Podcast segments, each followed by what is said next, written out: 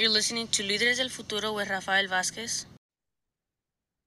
So once again, we have our colleague from the district attorney's office, and this is Ms. Rocio Torres Murphy, who's visiting with us again. Um, you come and visit us about twice a year to let us know about the wonderful services that often we don't know that are available at the district attorney's office, and then you refer a lot of people for additional services. So first of all, thank you for taking the time and speaking with us about the wonderful event that you're gonna have. But could you reintroduce yourself to the community and tell us what office you work for and what services typically you provide?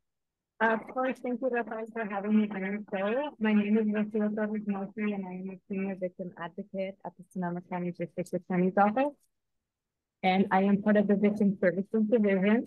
And we help survivors of crime navigate the criminal justice system. We accompany them to court if they wish for us to do so. We assist them with applying to the Victim Compensation Board program, which is a state program that can help victims of crime with out-of-pocket expenses related to the crime. Um, we have two comfort dogs here in the office that are very helpful and we referrals to community-based organizations based on the victim community.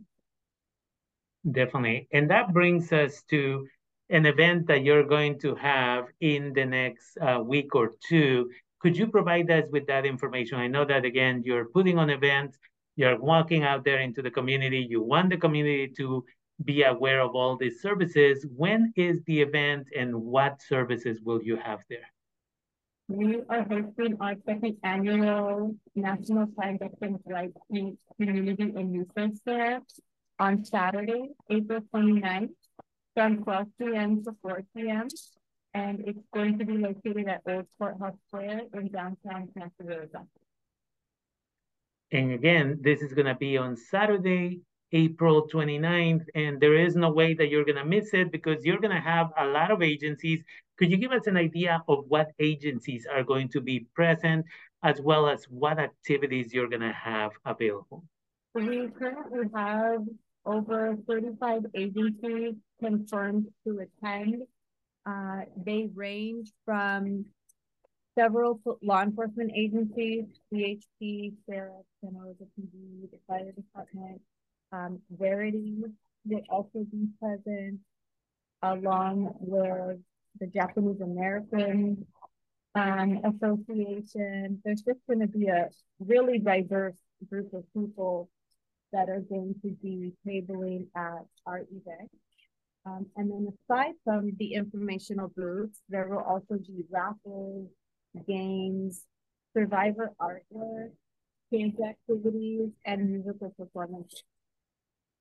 Definitely. So again, we want to remind the community this is going to be in downtown Santa Rosa on April 29th. And it's a beautiful thing that is happening there because again, victims of crime shouldn't have to be ashamed to seek for assistance. Uh, and there's going to be a lot of, uh, again, information and activities for the whole family.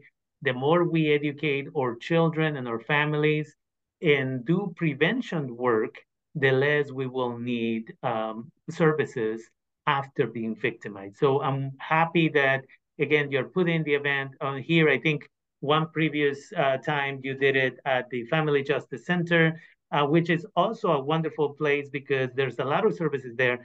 But downtown Santa Rosa definitely is where the community needs to know that there are all of these resources. And so again, I wanna thank you for bringing this information. Is there anything else you would like to uh, let the community know? Uh, I would just like to let them know that it is free um, for all ages, and the goal is just to bring the community together to learn about the resources that are available to survivors of crime. Definitely. I appreciate that. And again, just one last reminder here to the community, April 29th, this is an event for the whole family. Invite your neighbors, invite your friends. If somebody cannot make it, make sure to gather information and take it to them uh, so that uh, they too can be informed. This should be an event where thousands of people show up. And so the community is all invited here by Ms. Rocio Torres Murphy from the district attorney's office. and she works with uh, victims and witnesses over there in that office. And so please make it to downtown Santa Rosa, April 29th, and they're going to be there providing information to our community. And with that, I want to thank you for taking the time and being with us today here at Líderes del Futuro, and I look forward to our next conversation. Thank you so much, Stefan. All right, bye-bye. Bye-bye.